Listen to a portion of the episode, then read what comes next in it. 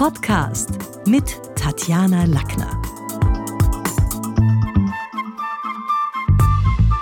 Im heutigen Talk mit Tatjana geht's um die Liebe. Millionen Fernsehzuschauer kennen sie durch die Sat1-Show Hochzeit auf den ersten Blick.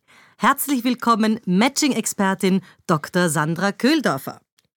Hallo und herzlich willkommen. Ich freue mich sehr, dass ich heute bei dir sein darf. Ja, das ist schön. Bitte, Sandra, sei doch mal so lieb und stell dich unseren Hörern mal selber vor in ein paar Worten. Sehr gerne. Ich bin Dr. Sandra Köhldorfer. Ich bin Psychotherapeutin, Psychoanalytikerin und hatte Psychotherapiewissenschaften studiert. Und seit acht Jahren bin ich Matching-Expertin bei Hochzeit auf den ersten Blick. Das ist ein TV-Sozialexperiment auf Sat 1 und ja, und meine Tätigkeit als Matching-Expertin hört sozusagen nicht vor und hinter der Kamera auf, sondern hier begleite ich auch Teams und Organisationen und habe über all meine Erkenntnisse auch ein Buch geschrieben.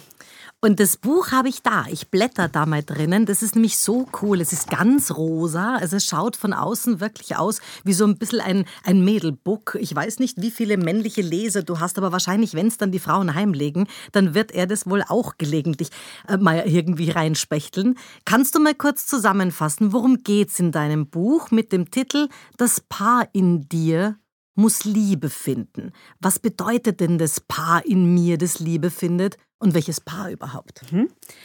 Also das Buch ist ein Ratgeber, ein Nachschlagewerk und ein Buch zur Selbstanalyse und zur Selbsttherapie in einem.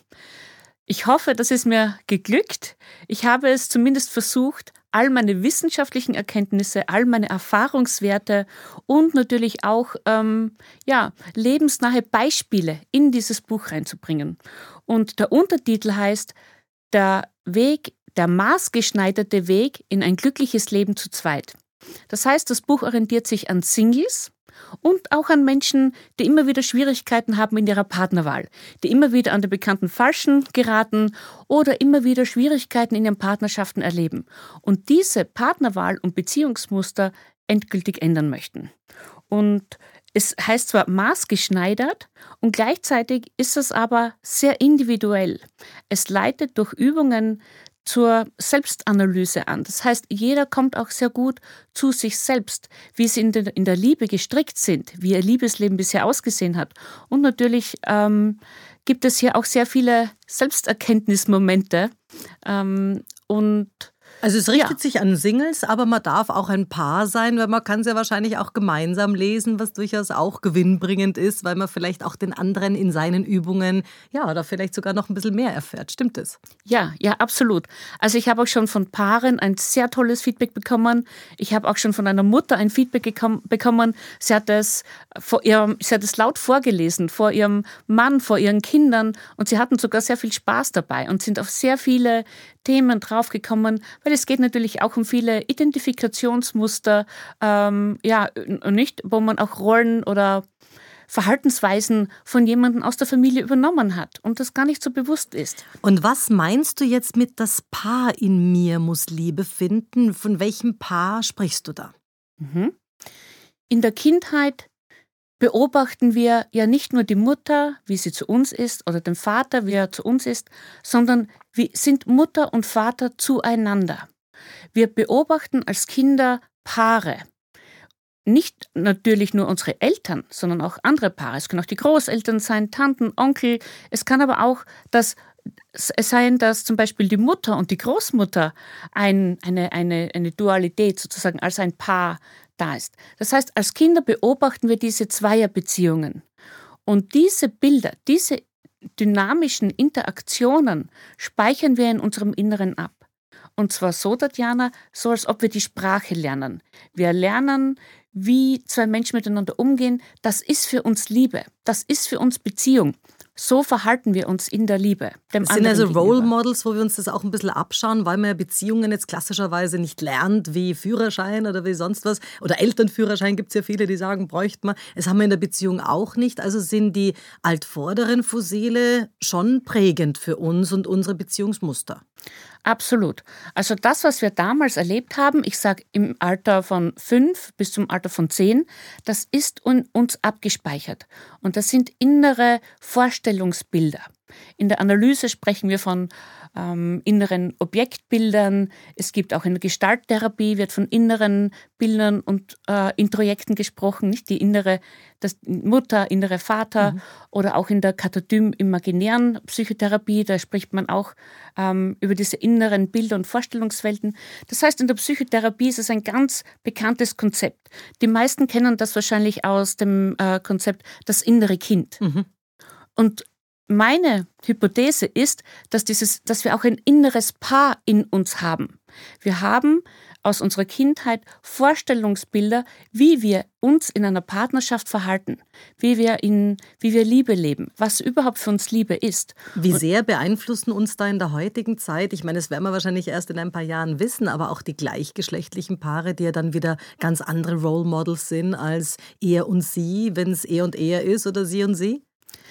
Also das Konzept ist genderneutral. Okay.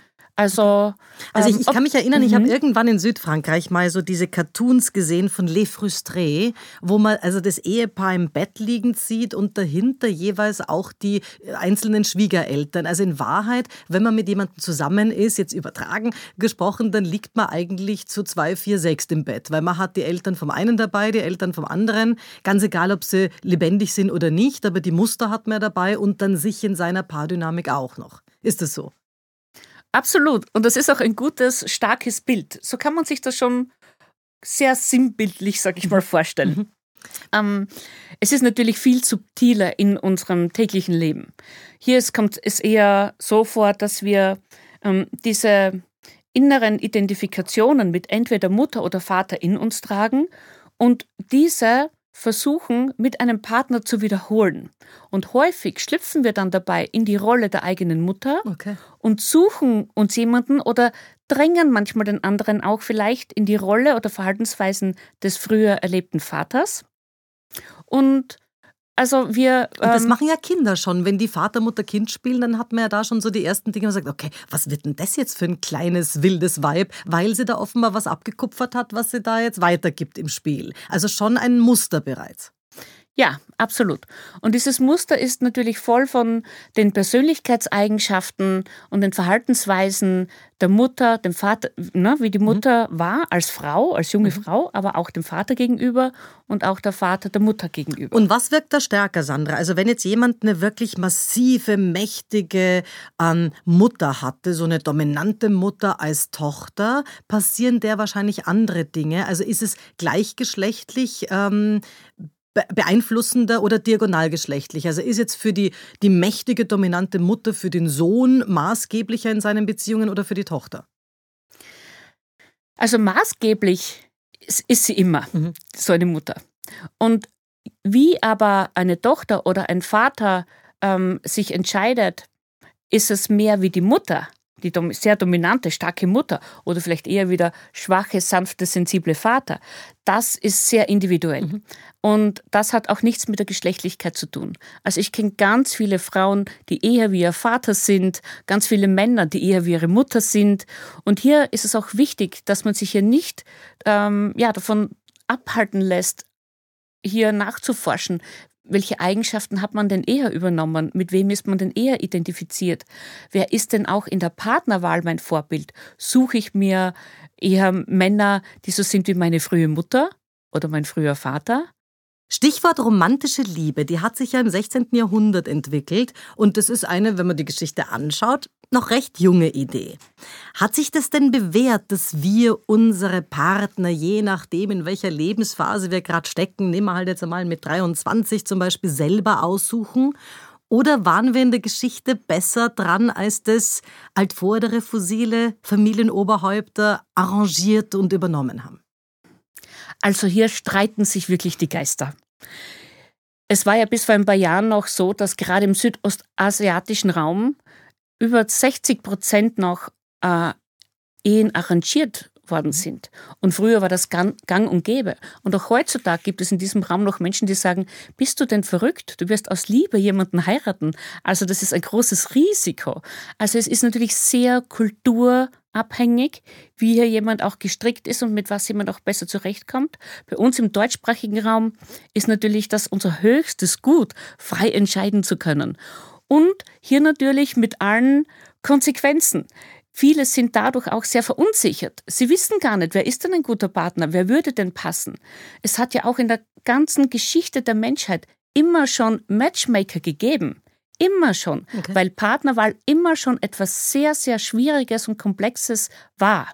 Also es ist auch sozusagen etwas Tröstliches dabei, wenn heutzutage jemand schwer einen Partner findet. Es war schon immer schwierig und man hat hier vielleicht auch schon immer Hilfe gebraucht.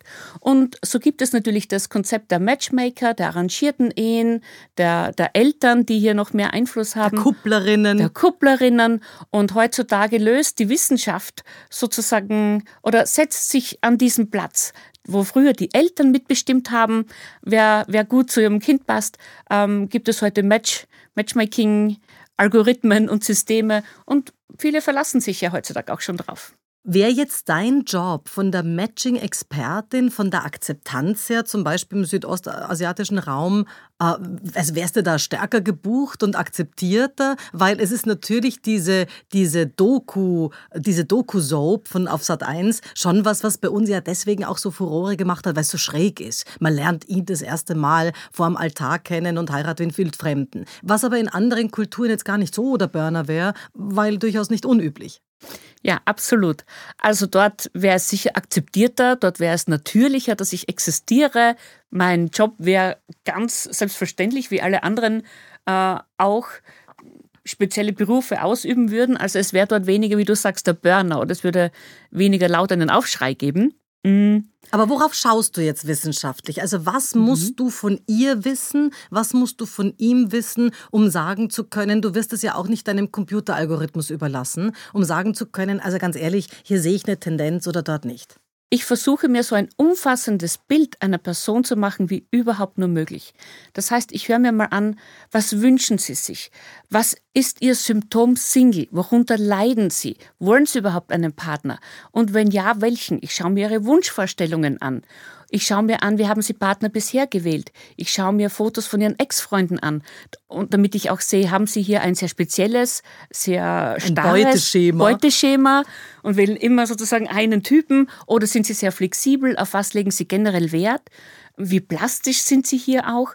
Und dann natürlich auch, ähm, wie haben Ihre Beziehungen bisher ausgesehen? Gibt es in der Bindung oder in Beziehung, gibt es hier Schwierigkeiten? Wie lange haben die Beziehungen gedauert?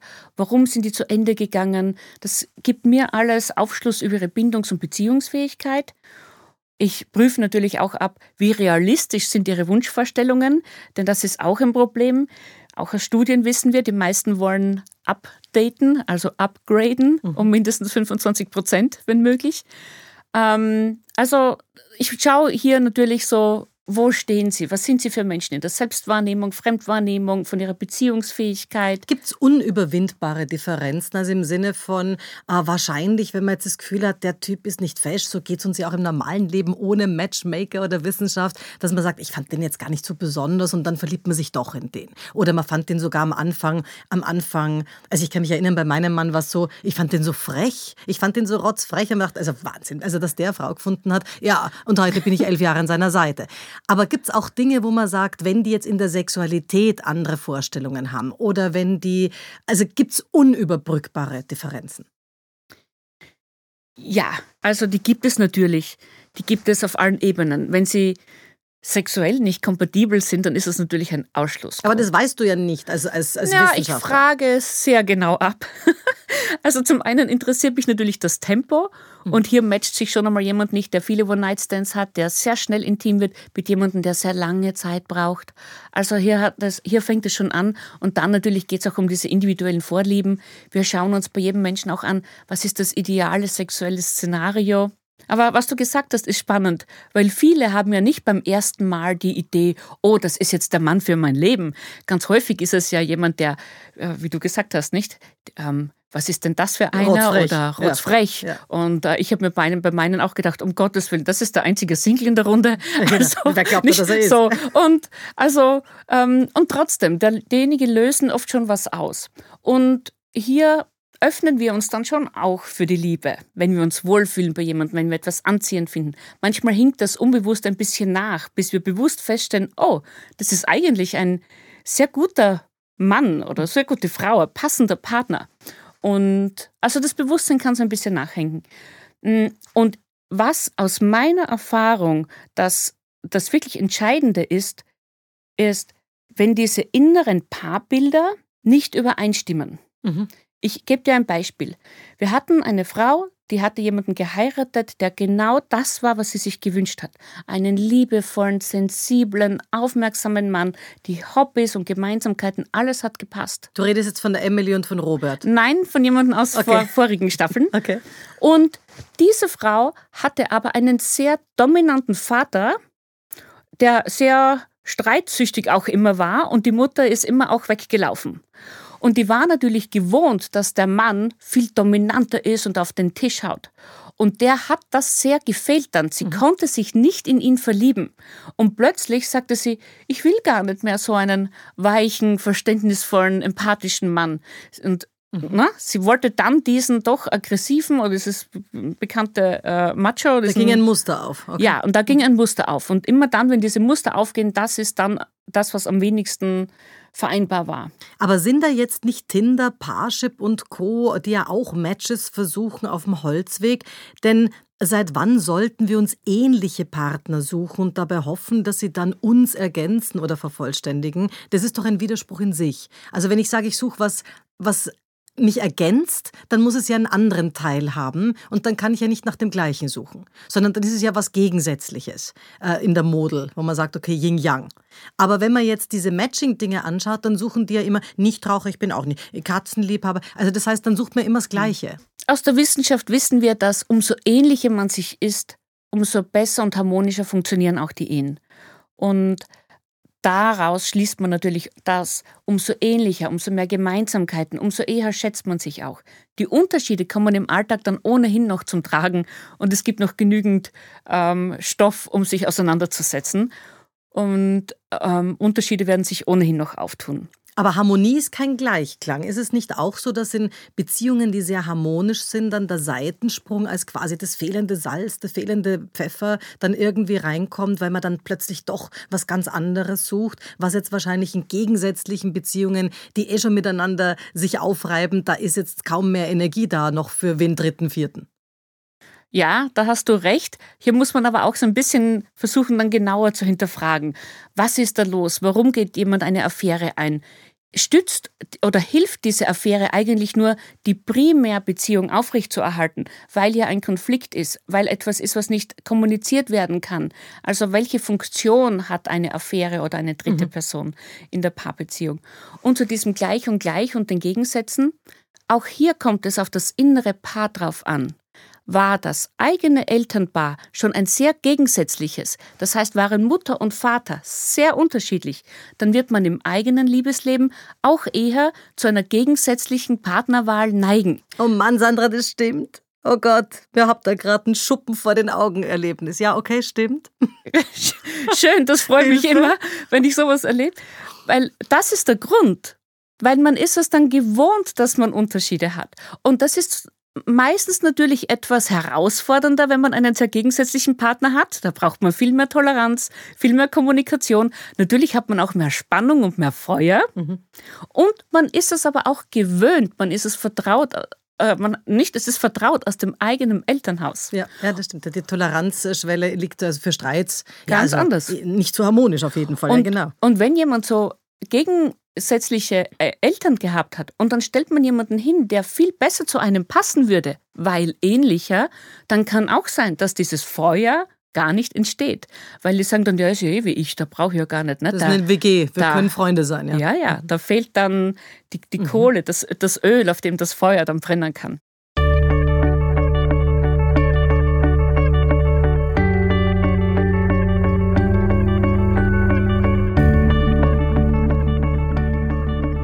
Und wenn du jetzt an irgendjemanden kommen würdest in deinem Leben, der in der letzten Beziehung fremdgegangen ist, dann hältst du Fremdgehen für was Notorisches oder auch was für was, wo du sagst, hat vielleicht gar nichts mit meiner Beziehung zu tun, dem hat in seiner, in der Funktion des Fremdgehens was gefehlt, muss nicht zwingend, also nicht so wie einmal Alkoholiker, immer Alkoholiker, einmal Fremdgehen immer. Wie ist es da? Weil viele Frauen haben die Erfahrung gemacht, oh, oh, oh, der, der, der, der hat, der war ein Cheater oder der flirtet oder was auch immer. Tut er das dann immer oder tut er das eben möglicherweise in der nächsten Beziehung gar nicht mehr, weil er dann das, das Schaf ist und nicht mehr der Wolf? Mhm. Also hätte ich so einen Mann vor mir sitzen, den würde ich niedernageln und löchern mit der Frage, wie sieht er das? Warum ist er fremdgegangen? Also die Frage ist, wie introspektiv geht jemand damit um und sagt, ich bin fremdgegangen, weil ich keinen anderen Ausweg wusste, weil ich so aggressiv war. Ich wusste, ich wollte zusammenbleiben, aber.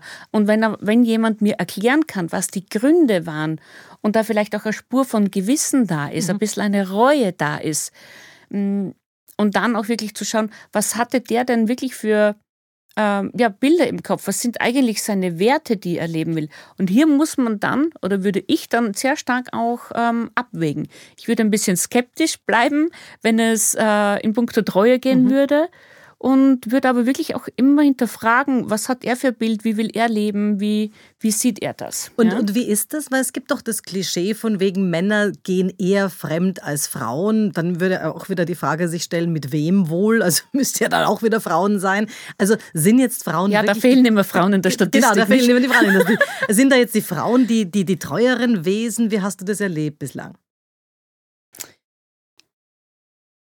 Ähm, es ist zumindest gesamtgesellschaftlich anscheinend so, dass doch mehr Männer sexuell aktiver sind, aktiver mhm. sind einen höheren Trieb haben. Männer nutzen auch Sexualität und auch den Orgasmus zur Entspannung. Mhm. Hm? Und Frauen müssen entspannt sein, um oft in Stimmung zu kommen. Und hier kommt es oft dann natürlich zu Reibereien oder dass, dass zwei Menschen nicht gut zueinander finden. Und natürlich ähm, ich finde, in einer gesunden, guten Beziehung findet man doch überein und man findet schon auch eine schöne, kann eine schöne partnerschaftliche Sexualität leben, Beziehungsex haben, der ja viel erfüllender ist, mhm. wie einfach nur das schnelle, äh, vielleicht auch mechanische Abreagieren, einfach nur zur Entspannung. Würdest du einen Seitensprung verzeihen? Also es gibt ja immer der Frauen, die sagen, naja, komm, aber sonst passt alles und der ist der Vater der Kinder und ist doch nett und wir tun miteinander Skifahren und surfen oder ich weiß nicht was. Ist das was, wo du sagst, würdest du verzeihen oder kommt für dich dich nicht in Frage. Ich gehe a priori davon aus, dass das passieren kann. Ich denke, wir sind keine monogamen Wesen. Ich denke, es kann tatsächlich passieren. Ich würde deswegen nicht die ganze Beziehung und alles, was man aufgebaut hat, direkt gleich in Frage stellen. Ich würde es mal schätzen, dass ich es weiß und da ist auch so die Frage, ja, was ist für jemanden Liebe? Lässt Liebe frei? Lässt man dem anderen auch Erfahrungen machen? Aber auch natürlich, wie eng und wie intim und wie, wie will man auch die Zweierbeziehung geschützt haben? Also man will nicht immer so einen Dritten eindringlich haben. Ich glaube, das ist auch sehr schädlich für eine Beziehung. Und ich würde hier nicht gleich wahrscheinlich die Beziehung beenden. Es kommt halt darauf an, was waren die Gründe? Ist sonst auch alles gut oder nicht, wie viele Säulen der Beziehung stehen. Wie stimmt die was Bilanz? ist gut, was ja. stimmt, ja, stimmt die Bilanz? Wie geht es mir in der Partnerschaft? Es ist nicht ganz einfach zu beantworten, aber gerade heutzutage, hm, wenn man denkt, früher sind die Menschen 40 Jahre alt geworden und da, da waren die Ehen noch nicht so lange wie heutzutage, die dann doch 40, 50, 80 Jahre dauern.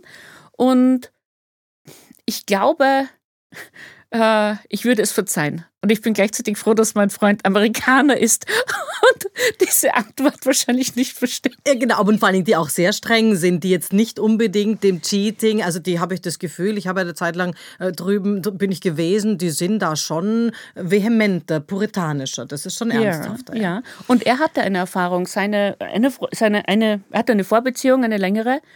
Und sie beging dann auch Untreue und das hat ihn sehr verletzt. Und er hat da auch in unserer Beziehung noch Ängste. Nicht? Diese Vorbeziehungen und Ängste aus dem Vor das sind natürlich, wie soll ich sagen, ja, Felder, wo jemand. Aber ist doch für dich als Frau ist. super. Wir lieben es doch, wenn sie wenigstens ein bisschen Ängste haben, oder? Ja, also das ist doch. Ja. Das tut schon auch was. Ja, absolut. Also wie bei der Angst nicht. Also zu wenig ist schlecht, ja. zu viel lähmt und blockiert. Aber ja, es so im gesunden Maß ist es in Ordnung.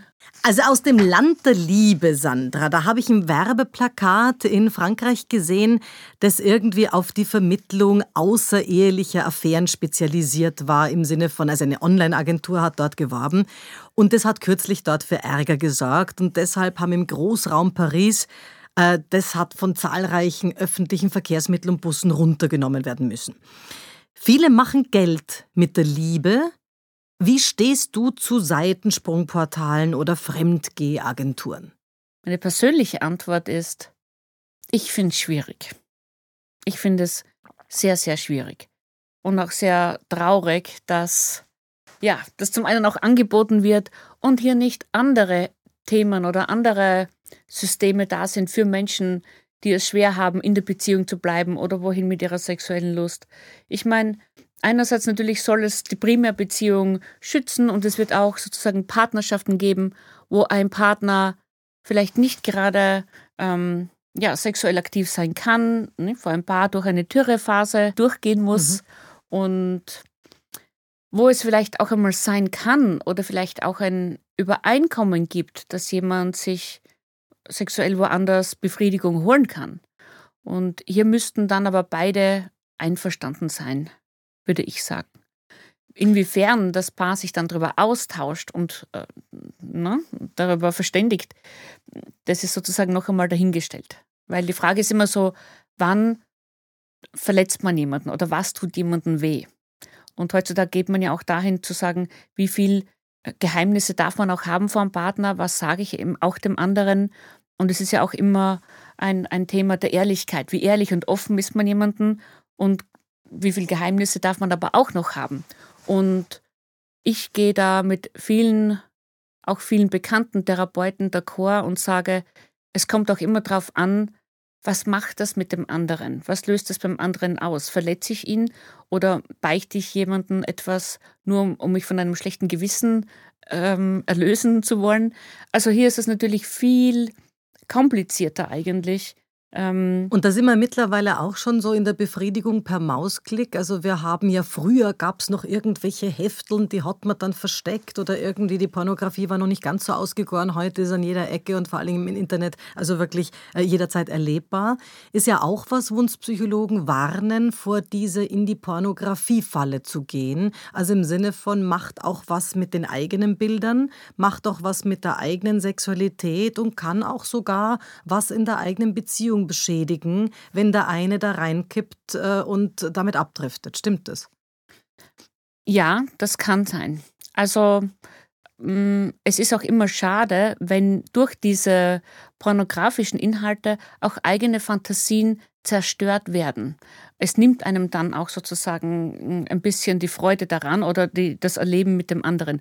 Hier kann tatsächlich auch ein Schaden entstehen. Mhm. Hier macht aber auch die Dosis das Gift. Viele brauchen auch so ein bisschen einen Anreiz oder haben auch gerne Bilder, die, na, na, die mh, mm, finden das auch erotisierend ja. oder anregend.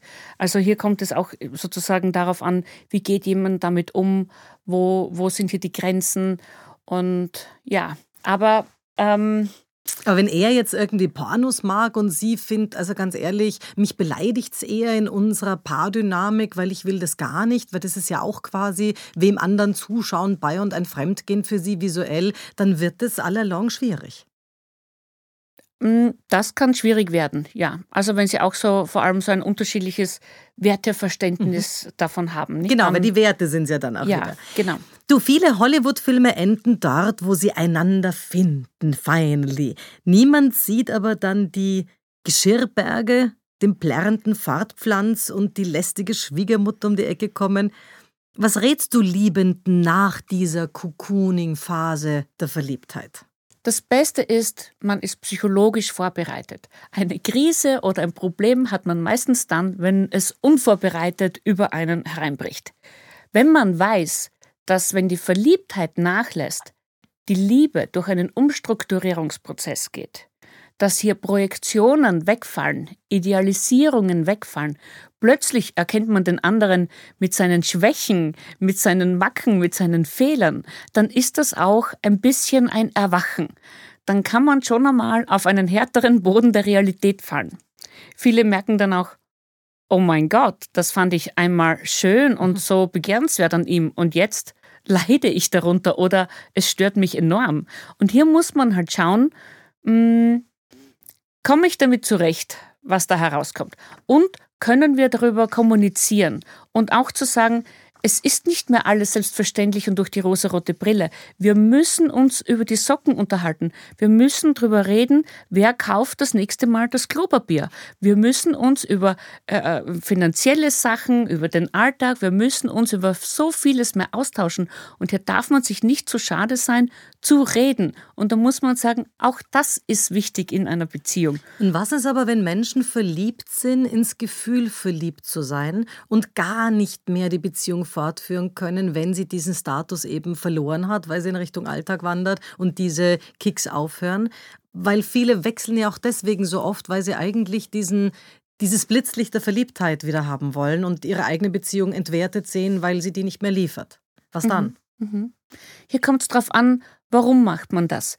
Ich kenne einige, die haben sozusagen eine Flucht aus der Depression betrieben, um nicht depressiv zu werden, wollten sie immer sich in den Nächsten verlieben, mhm. um sich ja nicht mit sich selbst auseinandersetzen zu müssen.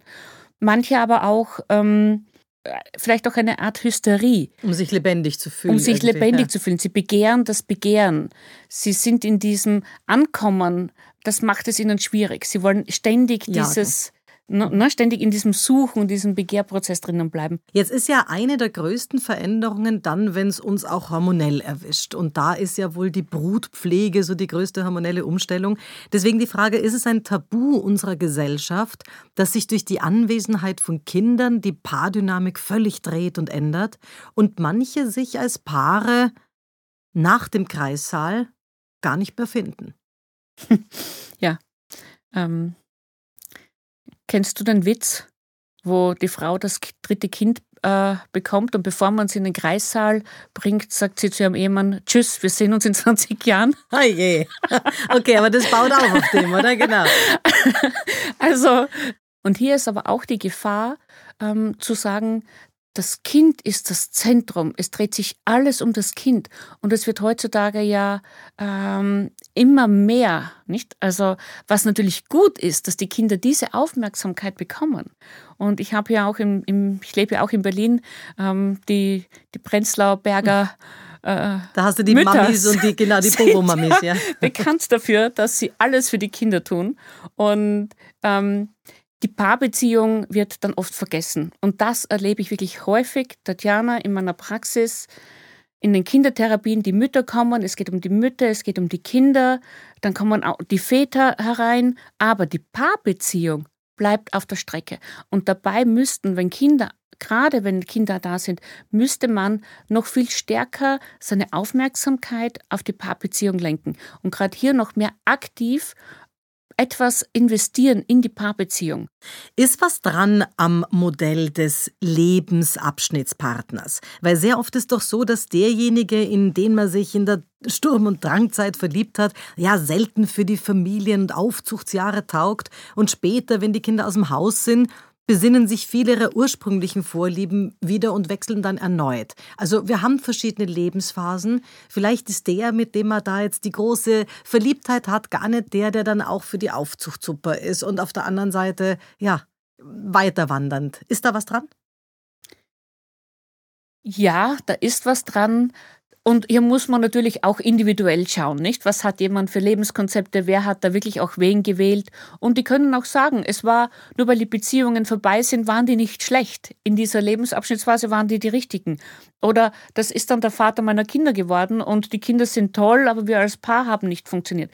Und Männer sind hier ja oft noch viel genauer bei der Auswahl, nicht? Die Frauen wollen dann sozusagen einen Mann haben, der irgendwie kräftig ist, mit dem sie der gute Gene hat, mit dem sie Kinder kriegen können, der zwar da ist und stark ist und für, schon sie versorgen kann, aber die Männer haben auf richten ihr Augenmerk auf andere Dinge.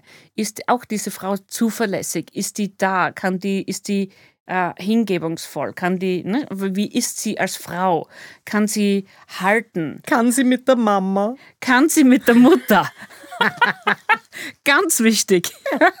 Wobei ja manche Frauen wirklich sagen, also es gibt ja viele, die sagen, mein Gott, mein Mann wäre ein Traummann, wäre er vollweise, ja. Also die jetzt dann mit den Schwiegereltern gar nicht so können, wo dann der Arme ewig zwischen den Stühlen sitzt von der Mama und der Schwiegermutter. Also gar nicht so leicht. Ja, ich sage auch äh, immer, es ist so wichtig, dass man von der Herkunftsfamilie gelöst und abgenabelt ist. Und hier hat es nichts damit zu tun, ob man jetzt im Haus nebenan wohnt oder äh, in Australien, sondern man muss innerlich vom Elternhaus sich verabschiedet haben. Man muss rausgewachsen sein und sich auch abgenabelt haben. Und dann ist die Mutter die Mutter, die man aber auch als Frau sieht, mit ihren eigenen Themen, die sie hatte.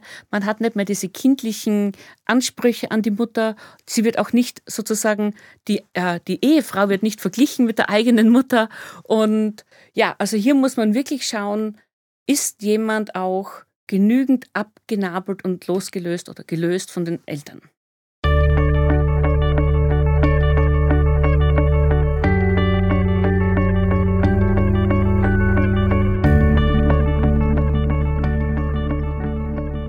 Ist es, wenn man sich Paare anschaut? Da gibt es ja welche, wo man das Gefühl hat, mein Gott, was macht die denn mit dem? Also jetzt nehmen wir mal, wer war denn das in der Vergangenheit, der mir einfällt?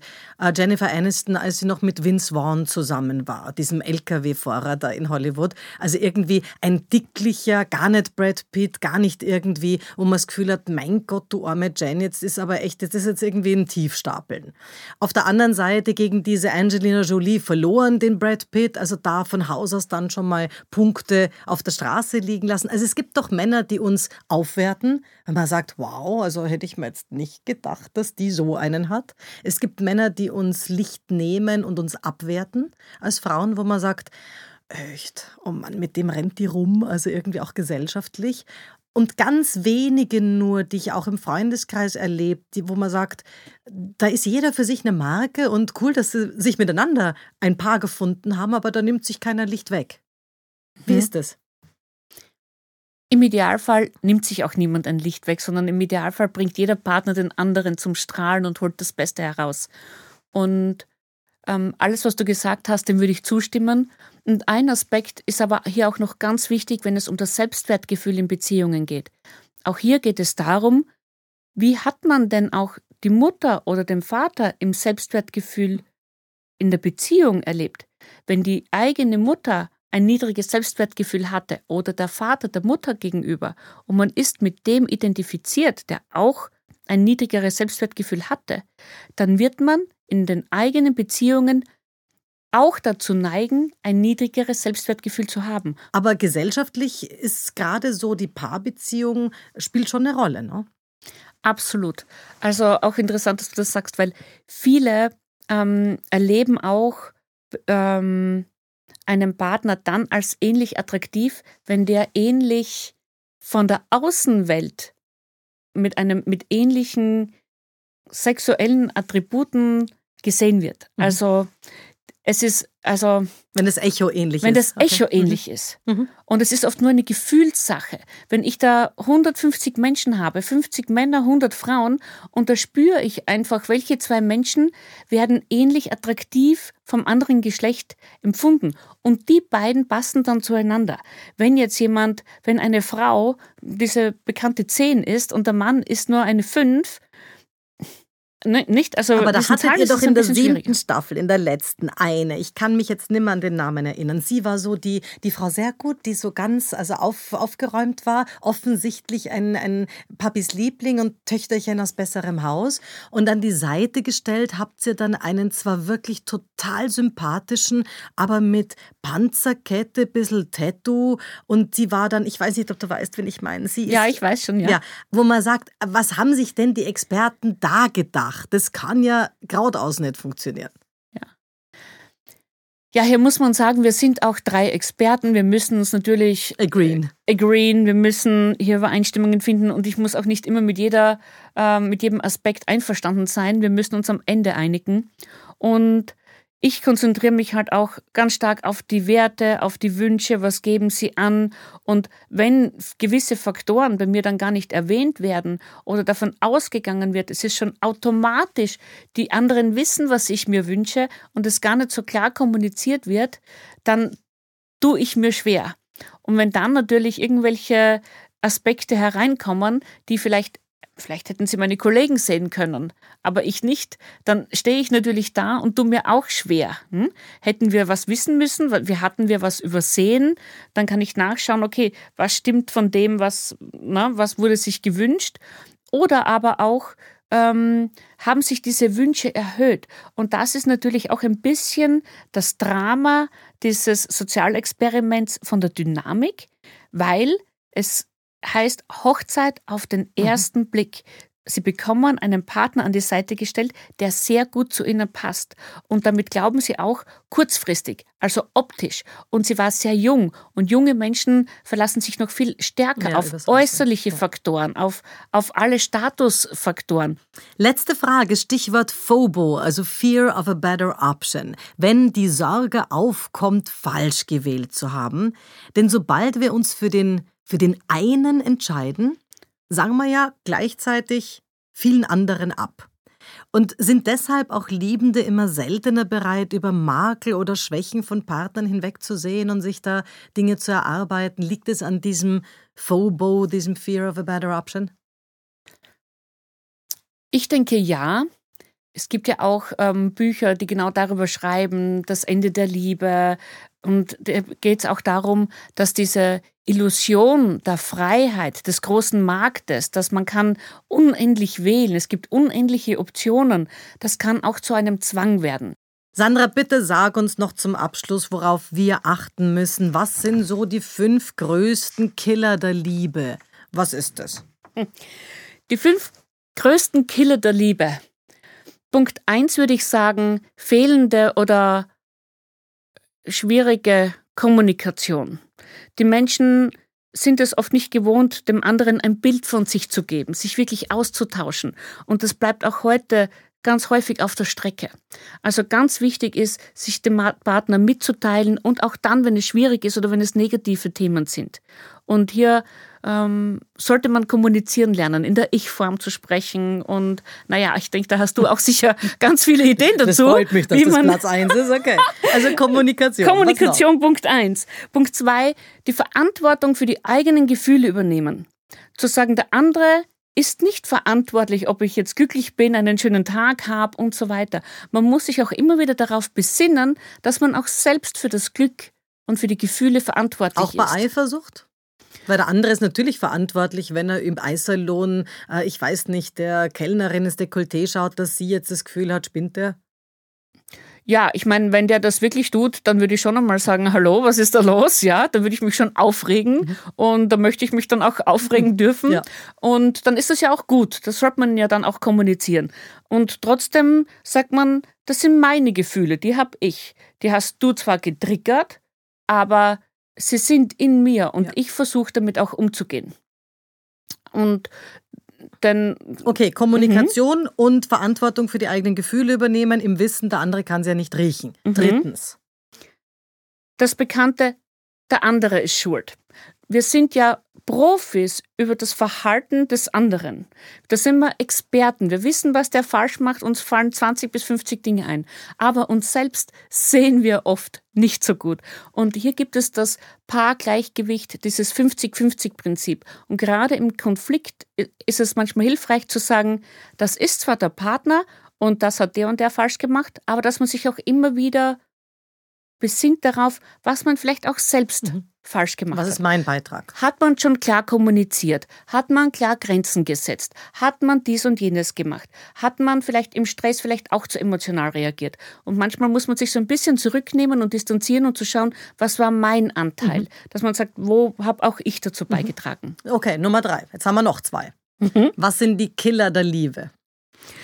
Nummer vier würde ich sagen, Paarreflexion. Und hier auch wirklich zurückzuschauen auf dieses Konzept des inneren Paares. Wo verhalte ich mich im Streit oder in anderen Situationen wie meine Mutter oder mein Vater? Und hier empfehle ich wirklich auch im alltäglichen Geschehen immer wieder mal Stopp zu drücken und zu schauen, verhalte ich mich gerade so, weil ich in der Rolle des einen oder anderen bin und will ich überhaupt so sein, ja oder mhm. nein? Und ganz viele wiederholen hier unbewusste Muster bis hin zu Scheidungen im siebten Jahr. Oder, oder, oder. Es gibt ja auch tatsächlich stärkere so Wiederholungen. Dinge, okay. Und hier muss man äh, einfach achtsam sein, um hier nicht frühere Prägungen oder Erlebnisse zu, zu übertragen. Okay. Mhm. okay, und fünftens, es gibt ja viele, die sagen, Hausbauen ist ein Garant für Trennungen, Kinder sind Garant für Trennungen, dann allalong, was ist der fünfte Killer? Der, der fünfte Killer ist, ich würde sagen, zu negativ zu denken und im Kleinen verhaftet zu bleiben und das große Ganze aus den Augen zu verlieren. Mhm. Wo will man hin? Wie will man leben? Und dass hier dann natürlich ähm, die bekannten oder die schwierigsten äh, Zeiten wie Zusammenziehen, Haus bauen, Kinder, dass man diese ähm, Stressphasen in den Beziehungen, diese sehr belastenden Phasen ähm, überwertig Ah, dass man sich bewährt. nicht in der Arena verglüht, im, im quasi Millimeterkrieg des Alltags, sondern den großen Plan sieht. Das ist der Vater meiner Kinder, das Haus wird irgendwann fertig sein, aber eigentlich ist doch jetzt der Streit oder wie auch immer die Geschichte nicht wert, dass ich ihn aus dem Haus treibe und dann mit dem Haus allein dastehe. So diesen, diesen großen Blick auch zu haben. Genau, den großen Blick und pro Beziehung zu bleiben. Mhm schon re realistisch zu bleiben und auch differenziert, jetzt nicht nur alles schön zu reden mhm. und positiv zu, durch die, nur durch die positive Brille zu sehen, aber sozusagen pro Beziehung sich nicht im Kleinen zu verhaften, sondern das große Ganze, das übergeordnete Ziel zu sehen. Sandra, vielen Dank, dass du heute da warst. Dankeschön dir. Ich danke dir. Es war ein sehr spannendes Gespräch. Vielen lieben Dank. Das war's für heute. Besuchen Sie mich doch in der Schule des Sprechens in Wien. Auf Facebook, LinkedIn, Xing, unter sprechen.com oder auf meinem Blog sprechen.com/blog.